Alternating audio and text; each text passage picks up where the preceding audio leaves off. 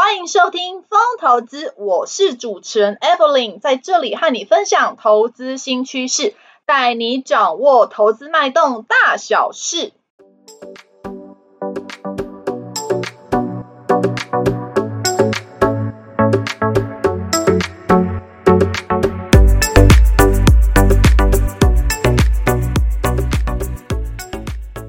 Hello，大家好，欢迎回到风投资。疯投资啊，目前在 Apple Podcast、Mr. Bus、Google podcasts 等平台都有上架哦。有定时聆听的听众朋友们，谢谢你们的支持。Mr. Bus 播放器啊，最近有开放申请 Podcast 节目的免费推广。Evelyn 啊，希望可以让更多人听见这个节目，触及更多用户哦。因为啊，编辑团队会挑选适合的申请内容做推荐。包括啊，用播放器的推播通知、官方账号动态天文等等。申请的条件之一啊，就是在 Mister Bus 全能播放器 APP 上的节目评分至少四点零颗星才能够申请。而且啊，目前只有使用 iOS 系统的粉丝听众才能进行评分。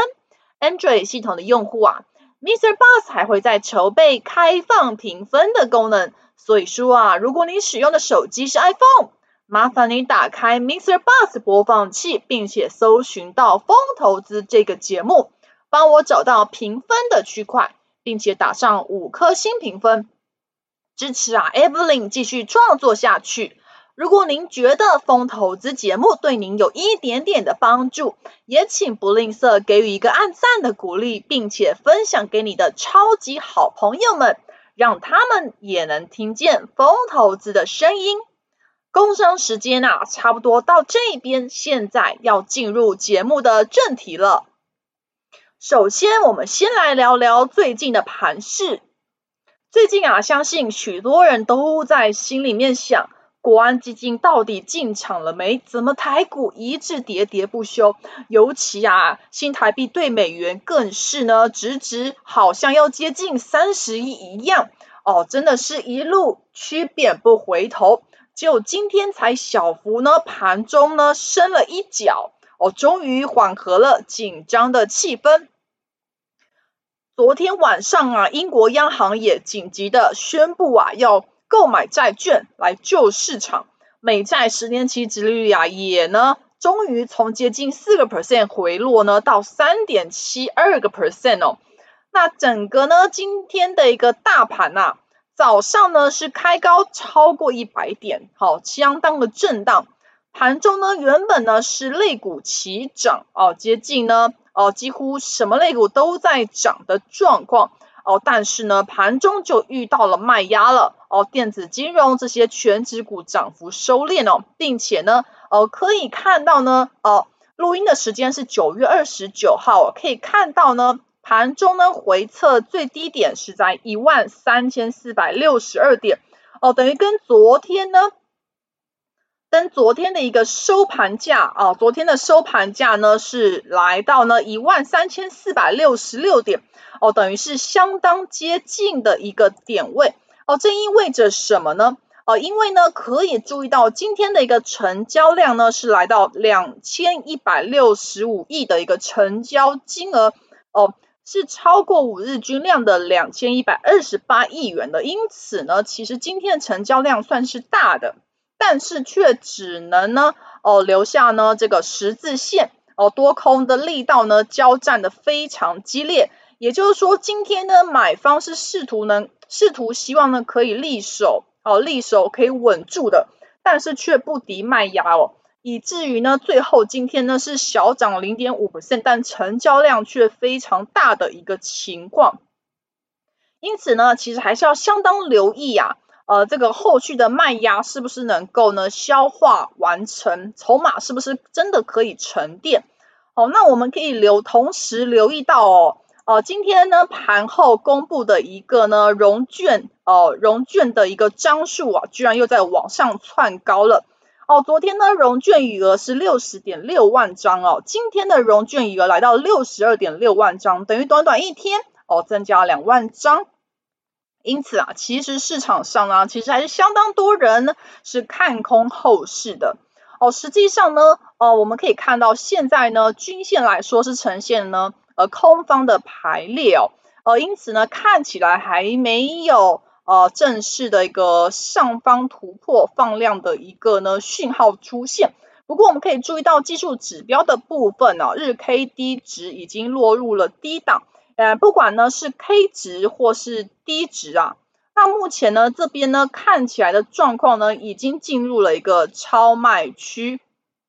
也就是说都小于二十的一个状况哦哦，所以如果短期呢台股还存在下探疑虑的话，但下跌空间应该也是有限。那如果一旦反弹的话呢，预计也是一个呃小幅反弹的情况，可能并不是一个呢呃正式转成呢。多方的一个走势啊，因为看起来还没有正式的翻多的一个迹象。哦，那今天呢，正期局也是召开了股期市的会议，我们也看到了官股啊，也是持续的一个买超呃台股的部分。那后续其实是要真的去看啊，呃，政府是不是会祭出真正的一个护盘呃跟救市的一个措施啊？这样子的话呢，呃，才能决定。呃，短线的反弹是不是可以演变成波段的走势？呃，如果是要积极呢，呃，做多的人可能呢，目前呃要稍微等呃这个卖压正式的沉淀消化完成之后呢，呃，再进场会比较安全哦。盘面上呢，今天其实看起来比较，因为今天算是终于呢，呃，开盘呢是大涨的小大涨的一个情况哦。哦，所以今天其实可能更可以去观察呢，到底哪些类股是比较抗跌，甚至是可以率先呃反弹的一个类股，很可能就是呢后市啊，呃，其实市场上是比较看好下半年业绩成长的类股。哦，可以看到呢，今天盘中呢比较强势的是在这个电线电缆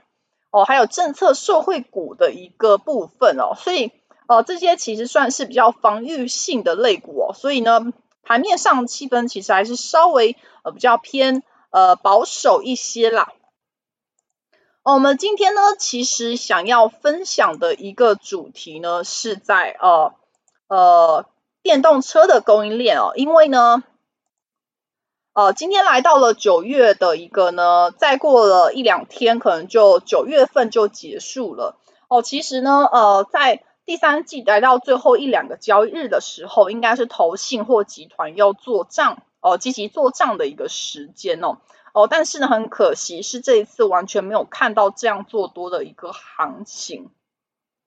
不过我们可以留意到，因为十月十八号哦，呃是红海科技日的日子哦，呃所以说其实呃是可以留意啊这个新能源的一个族群，电动车的供应链。哦，因为呢在呃，九月一号的时候呢，鸿海啊跟裕隆啊，哦，那个时候还有呢，这个因为他们双方合作的一个纯电修旅的一个 Model C，哦，在九月一号上午九点啊，就在纳智捷官网开放预购。哦，当时呢，其实呃激励了电动车供应链都非常的振奋的情况，因此呢，我们正在呢找寻。呃，接下来有可能族群，我们就留意到电动车的供应链。那十月份会举行的鸿海科技日之前就有提到，有可能呢会发表鸿海集团的 C Class 电动车、E Class 电动车以及电动巴士。哦，另外呢还有哦车用半导体。哦，为什么会有车用半导体呢？哦，因为啊之前这三年的疫情，哦，其实半导体呢，呃。经历了非常严重的短缺问题哦，但是呢，红海啊，现在一年采购半导体的量哦，其实已经上达了千亿元哦，因此其实要巩固半导体供应链的安全，并且呢，降低呃供应的一个风险是呃当务之急。这一次来说的话呢，红海啊，因为它也在竹科有一个六寸的晶圆厂，目前也产出了碳化矽。的一个功率半导体的元件哦，所以说有可能呢，市场猜测在这一次的科技日，有可能呢会呃发表关于呢车用半导体布局的一个情形啊。那我们顺便来看一下，在现在呢，全球的汽车业啊，到底对车用半导体的短缺情况哦，现在是怎么样的一个看法？因为他们毕竟是业者，所以呢，可以更近的呃取得呢比较呃真实性较高的讯息。目前我们看到，不管是宾士啊、B N W 或 Volvo，都已经有提到说，车用晶片已经没有重大供应的一个问题哦。甚至呢，Volkswagen 福斯汽车跟现代汽车 Hyundai 都有表示啊，短缺现象已经有所缓解了哦。不过也有呢持相反的一个意见哦，像是 Toyota 丰田哦和福特其实有提到说，车用晶片短缺的情况大概还延续到今年下半年，甚至呢到二零二三年。像汽车零组件供应商的 Bosch 博士也有表示说。短缺现象呢会持续啊到二零二三年的一个时间，因此啊现在虽然有点众说纷纭，不过可以呢呃归纳出一致的一个看法，就是现在啊车用半导体的短缺情况确实已经比两年前呢更加缓解了。那若那若干呢主晶片的一个短缺，有可能最长是持续到二零二三年哦。那其实呢，根据啊 Semiconductor Intelligence 这个研调机构的一个预估啊，目前呢，其实因为哦晶片跟其他零组件短缺的影响，哦已经下修了今年到二零二四年全球轻型车的产量啊，呃只有呢，呃只有八千一百七十万台到九千一百七十万台之间哦。其实这些数字啊，都远远不及于二零一八年那个时候呢辉煌的九千四百万台。那这都是因为车用半导体短缺的因素。那现在呢，很多呢汽车制造业者呃会短缺的一个原因啊，也是因为他们担心啊，要是呢订购了太多的晶片，会导致汽车陷入了库存过多的一个困境。哦，所以说他们呢。呃，也是呢，采用一些 just in time 的采购系统，让这些业者几乎是没有缓冲的。哦，所以说现在啊，一旦短缺，就真的需要比较长一点点的时间哦。那我另外我们再看哦，如果是车用 IC 业者，他们是怎么样的看法？哦，其实呢，我们根据啊，英飞凌、恩智浦、瑞萨、德德州仪器，甚至是意法半导体这些前五大的车用晶片供应业者，他们其实也一致的表示啊，呃，车用半导体短缺情况是已经缓解了。那其实像 NXP 跟 TI 跟意法半导体都有提到，今年第三季还是呈现供不应求的情况哦。呃，TI 甚至提到库存啊，大概已经低于预期的水准。一发半导体甚至提到，到二零二三年，啊、库存其实都已经卖光了。哦，所以说，啊、呃，虽然呢，呃，有些呢，呃，短缺情况缓解不一样的时间点的部分，不过可以看得出来，部分的主晶片供应仍处在紧张当中。所以呢，我们觉得可以去呃关注。呃，台厂啊、有做车用功率半导体的公司啊、如果车用比重不低的话，其实很有可能呢受到当天红海有可能呢去发表呃车用碳化矽的一个布局而受到呢激励，毕竟现在车用半导体还是有短缺的。另外要分享的一个趋势呢，就是新能源车的轻量化的趋势。呃，为什么要提到轻量化的趋势呢？主要是因为啊，呃，现在的在节能减碳的趋势之下，各国车厂都有提出啊、必须呢要达到零零碳排。那达到零碳排的话，新能源车的一个解决方案之一是要直接让整台车的重量变轻。哦，整台车的重量变轻就可以呢，提升续航力，也可以降低哦，降低燃油的无效率哦，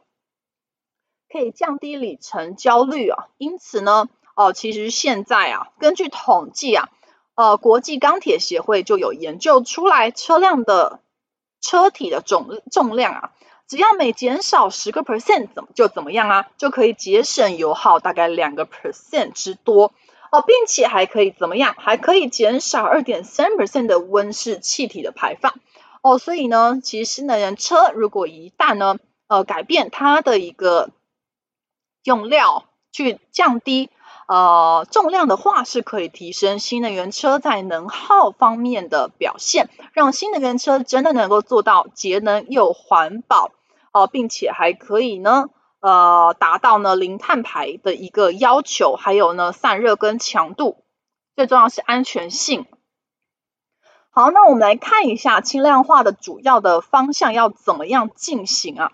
目前要构成汽车的主要材料里面啊，可以看到，呃，如果说我们要选择汽车轻量化的材料，主要呢会选择大宗是金属啊。金属就包含钢、哦、铝合金、镁合金这些等等的，好，或者也可以使用非金属，也就是复合材料的部分。啊，复合材料呢，它具有一个设计灵活、很美观，而且还可以隔热、隔电啊，因为它不导电嘛。哦，那另外它也抗震、也耐冲击。哦，就是基本上呢，这样的复合材料呢，是一种呃塑料跟增强纤维它们一起复合而成的一种材料。哦，所以基本上它也可以被用来作为呃轻量化的材料之一。那我们根据研调机构可以呢看到啊，从二零二零年呢，呃全球轻量化汽车材料市场的规模可以从接近七百亿美金啊，逐渐呢以每年呢复合成长率七点三个 percent 的速度啊，成长到二零二五年可以呢达到。九百九十三亿元的美金，这样子可以达到一接近一千亿哦哦，所以这个市场是确实有存在需求，并且稳定成长的。好，那如果既然既然呢要使用轻量化的材料，那不外乎啊呃看起来就是要使用哦高强度的钢，或者是铝镁的轻金属，或者是碳纤维的增强哦复合材料。啊，其实，在里面呢，我们可以看到，现在呀、啊，在汽车轻量化材料里面，哦，大概呢有三成是使用高强度钢，哦，这是最被常使用的，哦，另外是铝合金，大概是十个 percent，哦，另外是镁合金四个 percent。其实我们可以看到啊，现在很多金属机壳厂都非常看好。呃，金属使用在车用的一个需求，因此哦、可以看到二四七四的可成，呃，六二三五的华孚，哦、甚至呢还有呢，呃，其他的一个金属机壳厂哦，其实都针对新能源车的需求哦、持续做开发，并且啊，逐渐的去导入相关的应用，并且送车厂认证。其中我们可以注意到铝镁合金啊，因为具有高强度、散热性也佳，并且还有轻量化的优势。哦，现在呢，很多车厂都呢积极的去寻求铝镁合金机构的解决方案。哦，这也给予了机壳厂非常棒的一个接订单的机会。哦，其中统计到，如果每使用一公斤的铝，它就可以使轿车的寿命周期啊，哦，就可以呢足足减少高达二十二公斤的。二氧化碳排放量，这呢吸引了 Tesla 旗下呀 Model S 哦，就使用了铝合金来实现轻量化这样子的一个目标哦，甚至啊在 Model 3的时候啊，也在整体的车身上面哦增加钢材的用量哦，并且还大幅的减轻电池动力系统的壳体跟导线重量哦，来减来抵减啊整台车本身的一个重量。哦，去达到进一步的一个轻量化，因此我们觉得呢，可以呢好好来关注一下关于呢轻量化材料哦，铝镁合金哦，甚至是高强度钢哦，这些呢呃台厂有在琢磨的公司，这些呢都是可以呢呃进行留意的投资机会。以上是本集的内容，风投资啊，陪伴您轻松小透气的时光，透过经验分享跟不同看法，帮助您节省宝贵的时间精力。好，另外要提到是本集提及的内容仅为个人经验及说明，并非投资操作建议，请妥善自行评估。我是主持人 Evelyn，如有任何问题，请留言跟我们讨论，我们会再回复大家哦。投资一定有风险，创作者以详尽、客观与公正义务内容、观点分析与意见分享，请斟酌吸收。另外，我有经营一个净滩的电商网站，在下品卖场都有上架，名字叫做莹丰线上购物，欢迎前往逛逛。卖场链接就在下方。风投资啊，将在每周不定时上架。下一集我们将分享更多财经观点，敬请记得按下订阅，并且收听哦。我们下集见，拜拜。